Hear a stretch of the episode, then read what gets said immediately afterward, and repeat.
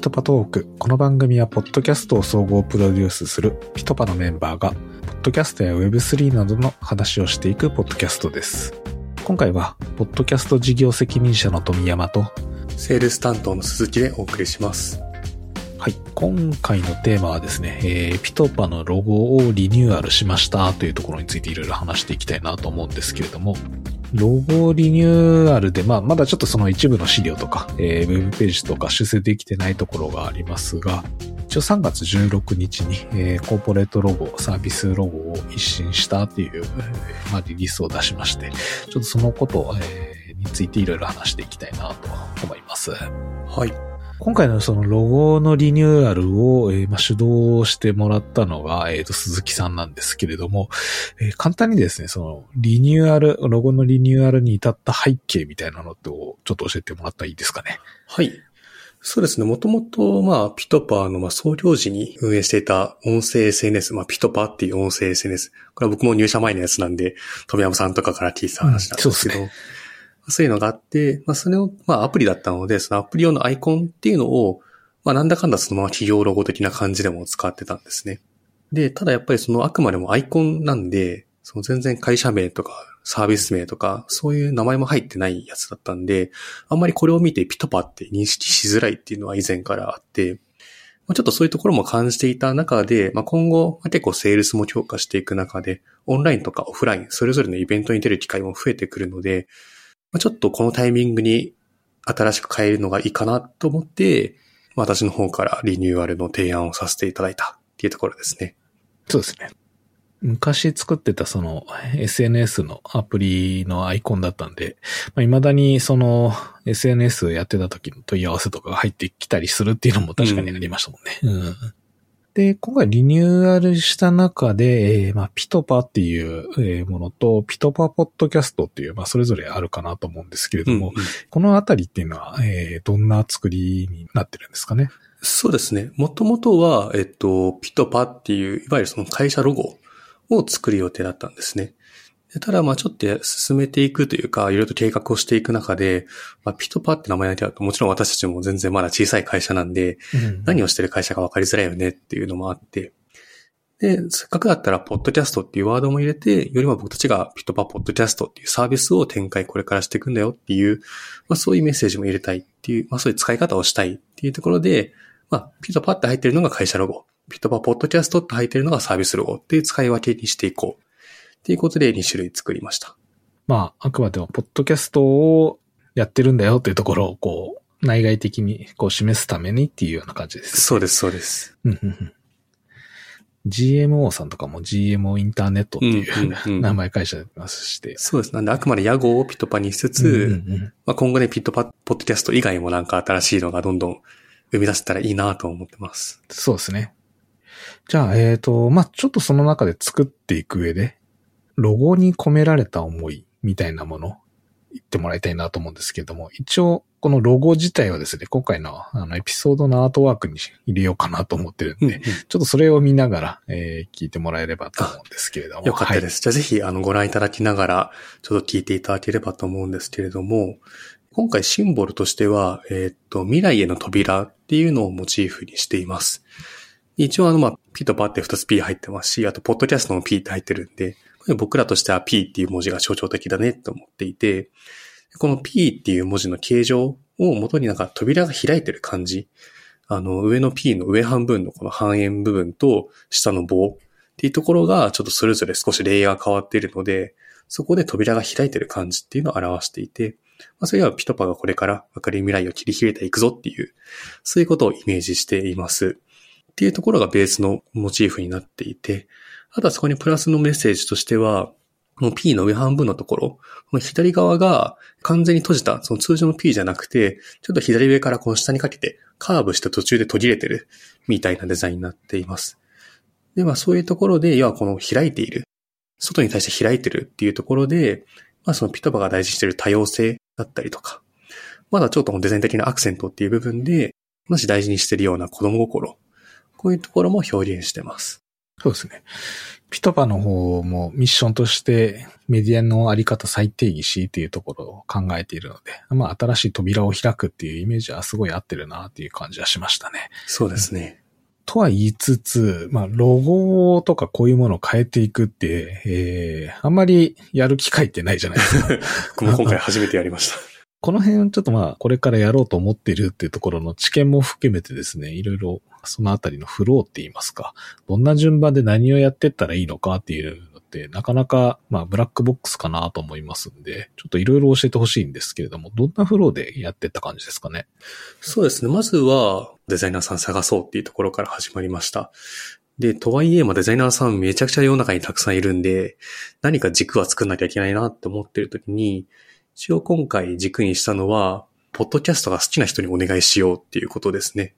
うんうんやっぱりまあ、ポッドキャストに関わるものを作るし、やっぱりそこを軸にえーやっていきたいので、やっぱりそこ、このストーリーといいますか。や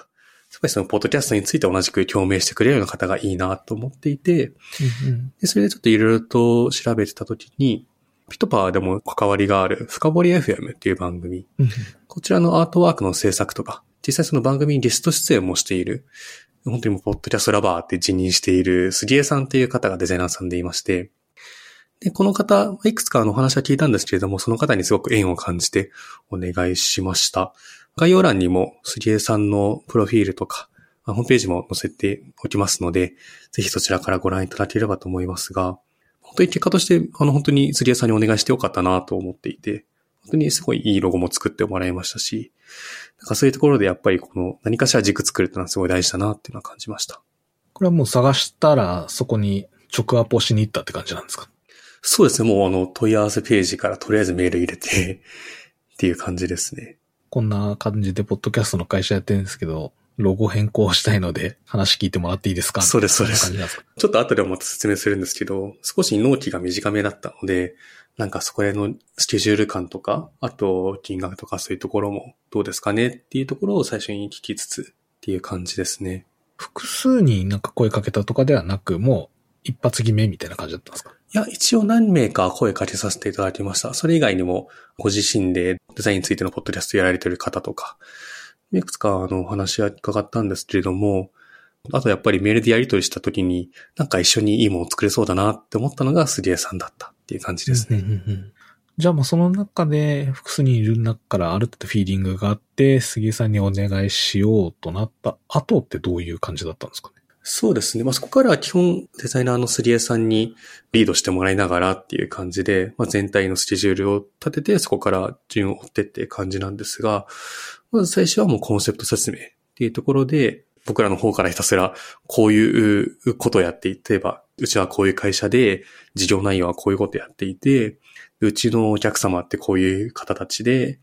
あとは、まあそれ以外にもとにかく少しでもロゴの情報につながりそうなことは、もう片っ端から全バーって説明していって、っていう感じですね。なので、まあ大体1時間ぐらいかけて、そこをオンラインで一気に情報を共有させてもらったっていうところです。会社のミッションバリューみたいなところ、そういうのも話しながらっていうところなんですそうです、そうです。本当にもうそういう大上段のところ、会社のミッションバリューがあって、そこから落とし込んで、今現状どういうことやっていて、今後こういうことを目指していきたいとか、はいはいはい。そうです。本当にもう上から下までをバーっと一気に説明しましたね。で、説明した後、それをもとに、今度は逆に杉江さんの方から作ってもらったっていう感じなんですかね。そうです。そこから何回かラリーをしていって、まあ、初回提案いただいて、そこに対するフィードバックをして、2回目提案いただいてっていうのを何回かラリーして、3回目、3回目半目ぐらいでフィックスしたっていう感じですね。ちょうど僕もそこの、あの、ラリーしてる時の提案内容を見るときに入って、いろいろ話はしたんですけれども、はい。これはやっぱ関係者、それなりに全員入るっていうことは重要だなって感じしました。そうですね。あの、めちゃくちゃ大事です。あの、まず根本的に僕が全然デザインに対する知見がないので、絶対自分一人では決めれないなってのは思ってましたし、うんまあそもそもやっぱりね、あの、富山さんとか石部さん、第にその、まあ、会社の、まあ、創業メンバーだったりとか、あとはそれ以外もやっぱりいろんな形で会社に関わってる人たちのいろんな思いがそれぞれあるので、やっぱりそういう意見を一つでも多く取り入れて、いいものにしたいなっていうのはあったので、なるべくいろんな方に入ってもらうようにしてました。うんその中で、えー、まあ、提案してもらって、ああだこうだやると思うんですけれども、どんなところを、まあ、決めにかかるっていうような感じなんですかね。そのロゴの形以外のものでも、この辺決めるみたいなものとかってあったりしますか？なんか僕もここはいろいろと見ながら、なんかこういう軸でも考えなきゃなっていうのは思ってたんですけど、基本的に論点は大きく5点ありました。まず一つ目が、まあ基本的な、もう根本的なコンセプトの考え方。何をコンセプトにしたロゴにするかっていうこと。で、二つ目が、それをベースにして、じゃあロゴの形状をどうするか。なんか僕はここばっかりずっとイメージしたんですけど、一要素でしかなくて。三つ目が配色。どういうイメージカラーにしていくかっていうことですね。四つ目がフォント。今回そのピットパーとかピットパーポッドキャストっていう文字を入れてるので、そのフォントをどうするか。で、最後五つ目が、その、まあ、ロゴと文字の配置をどういう風にするか。この大体おおよそ5点が論点にしながらそれぞれやっていって、まあ、基本的には今話した順番に決めていったような感じかなと思ってます。うん。まあ、ここ、そのいろんな人のいろんな意見があったなと思うんですけれども、一番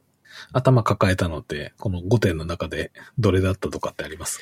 えー、ロゴの形状が一番難しかったかなとは思います。まあ正解ないですもんね。そうなんですよ。コンセプトの、根本的なコンセプトは、まあある程度、まあ共通認識やっぱり持てているので、そんなにずれてないんですけど、それをロゴの形状に落とし込むってなった時に一番みんなの価値観っていうか、がそれぞれ出やすいというか、好みが一番出てしまうので、基本的にここの意見って全然まとまらないんですよね。なんか、これめちゃくちゃいいなと思った人、別の人が、僕これ全然好きじゃないですみたいな、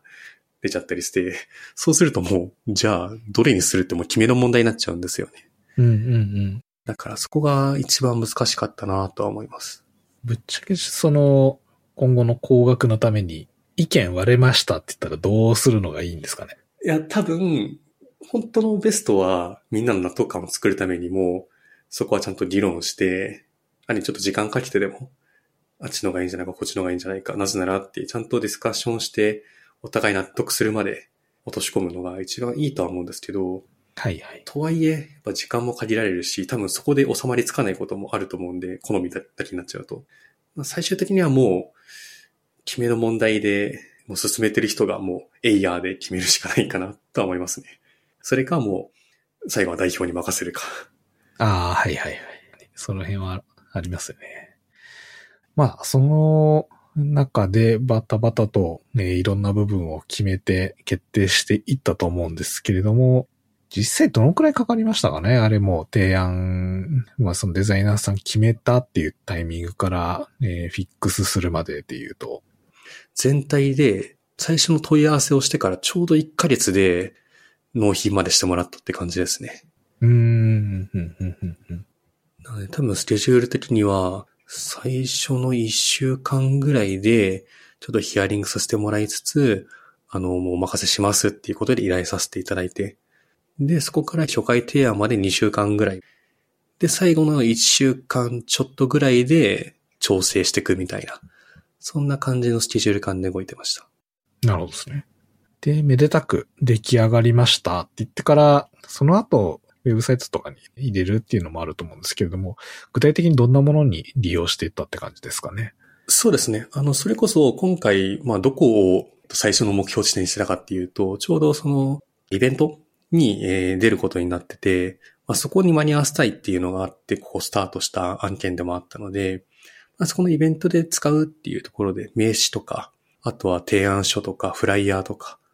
あと T シャツとか、まあ、そういうところにもいろいろと反映しました。うんうんうん、なんかその、まあ、提案資料とか営業資料とかに使うにあたって、変えてよかったようなところってなんかあります？それこそやっぱり、デザイン自体もそうなんですけど、ピトパポッドキャストっていう文字がしっかりとロゴに入ったんで、その会話のきっかけが作りやすくなったっていうのはありますね。名刺交換したりとか、T シャツ見てもらったりすると、あ、ポッドキャストやってるんですか？みたいな。とか逆に、あ、ちょっとここに書いてある通り、実はポッドキャストの会社でして、みたいな。その話のきっかけを作りやすかったなっていうのは、結構地味なんですけど、意外と効果高かったなっていうのは、まあシンプルにあったのと、あとは、まあ、これは僕が今回メインで進めてたからっていうのもあるんですけど、やっぱり出来上がるとシンプルにテンション上がるんで、なんか イベントもちょっとそれでモチベーション高く臨めたかなっていうのはありましたね。あれですかね、ポッドキャストってやっぱりサービス何やってるかっていうのはきちんと入れた方がいいってことなんですかね。そうですね。まあもちろんその大きいところだったらいろいろとやってるでしょうし、まあ別にそこに頼らずともいろんな話題で作れると思うんですけど、やっぱりまだまだ知名度がないうちは何かしら服が少しでもあった方がいいんじゃないかなっていうのは感じましたね。トヨタでさえトヨタ自動車って名前ですからね。そうですよね。いや、本当に、まあそれこそじゃあ社名とかもどこまで入れるかっていうのは多分いろんな会社さんすごく考えてるところだと思うんですけど、やっぱりまあみんなになるべく認知してもらいやすいっていうのはすごい大事ですよね。そうですね。まあすごい出来上がってテンション上がったとか、いろいろ良かったこともあるかなと思うんですけど、まあ、逆にその作っていく過程で大変だったところ、まあさっきのその意見が割れるとか、正解がないものを求めていくっていうのはまあもちろん大変だと思うんですけれども、実際その作っていく過程で、この辺もうちょっと改善の余地あったな、みたいな、そういうものとかってなんかありますかね？やっぱりさっきその、ま、いろいろと意見が割れてしまったっていうのもあるんですけど、多分そこに対しての解決方法として、やっぱり、そもそもデザイナーさんに依頼する前にちゃんと社内ですり合わせて、このロゴを作るにあたって、どういうメッセージを一番反映したいのか、ここの軸をちゃんと最初に作っておくのは結構大事だなって思いました。そうすると、やっぱりそれもデザイナーさんに共有することによって、多分初回の提案から全然ギャップないいいものがもらえると思ってますし、なんかあまり手間をかけさせない。で、逆に社内の方でもそこはすり合わさってるんで、何をベースに議論するべきなのか、このいろいろと判断するときにどこにプライオリティを置くべきなのかっていうところの判断がしやすくなる。っていうところでも、この最初の軸、この一番反映したいメッセージっていうのをちゃんと、えー、しっかり設定しておくっていうのはすごく大事だなというのはまず一つありましたね。あとは、タイムリミット。今回結構その、最初の問い合わせから納品まで1ヶ月って多分結構短めにお願いしちゃったなと思ってて、まあシンプルにやっぱりデザイナーさんにすごい負担をかけてしまったと思ってるんですね。うん、で、もちろんそこの負担っていうところもありますし、あとはやっぱりそのディスカッションをするときになるべく期間が長い方がいろんな意見が出てくるし、より納得感で作れるなと思っています。まあ、もちろんそこも多分デザイナーさんが許してくれる限りっていうところであるんですけど、多分このデザインって行ったり来たりしながら、あっちでもない、やっぱりこっちでもない、あ、結局これが良かったよね、みたいな。なんかそうやっていろいろとぐるぐる回っていく方が、多分着地点としていい、良くなるんじゃないかなって、まあちょっと一回だけの経験ではありつつも感じた部分ですね。で、そうやってやっぱりなるべく期間が伸びてくると、より全員が参加してディスカッションしやすくなるかなと思ってますし、特にそのできたものに、例えば Slack で後からいろいろと意見をもらったりっていうのもやってたんですけど、できるならやっぱりデザイナーさんもいるところにリアルタイムでみんなで、なんか Zoom とか Meet とかで集まって、リアルタイムで意見交換するのはすごく大事だなって思いました。やっぱり言葉で伝えた方が温度感とか、細かいニュアンスとかも伝えやすいですし、その場で、いや、そうでもない、いや、こうでもないっていうところが決めやすい。やっぱり後出しになっちゃうとどうしても、まあでもいたところでみたいなのも気持ちとして生まれちゃうと思うんで、なるべくもう少しでも関わる人はみんな集まってもらって、みんなでディスカッションしてっていうところも含めてのタイムリミット設定は大事だなって感じました。今回1ヶ月っていう時間だったと思うんですけれども、理想としてはどのくらいあったらよかったなってあります？うん、倍は欲しいですね。倍なるほど、1ヶ月。まあ、ロゴも、まあ、一新されて、と、これからそういったところを、まあ、自分で作ったものっていうのが、こう、出来上がった時です。やっぱ嬉しいと思いますんで、ね、一つに心の中に入れて、まあ、活動ができればいいかなとは思ってます。うん。僕も新しくこのポッドキャストのロゴとかできて、非常に説明しやすいっていうか、うちってこんな会社ですよっていうのがいろいろ言いやすくなったなってっていうのがあるので、まあ、ロゴの決めに参加できたのはすごい良かったなって思ってます。今日は、えっ、ー、と、ピトパのロゴを一新したっていうところについていろいろ話をしてきたんですけれども、今後もこの番組ではピトパのメンバーが会ごとに変わり登場します。えー、今回の放送を聞いてピトパに興味を持った方は概要欄のリンクからアクセスしてください。これまで制作してきた番組の一覧、ポッドキャスト制作のナレッジブログ、採用情報を見ることができます。よろしくお願いします。今日のお相手は富山と鈴木でした。ありがとうございました。ありがとうございました。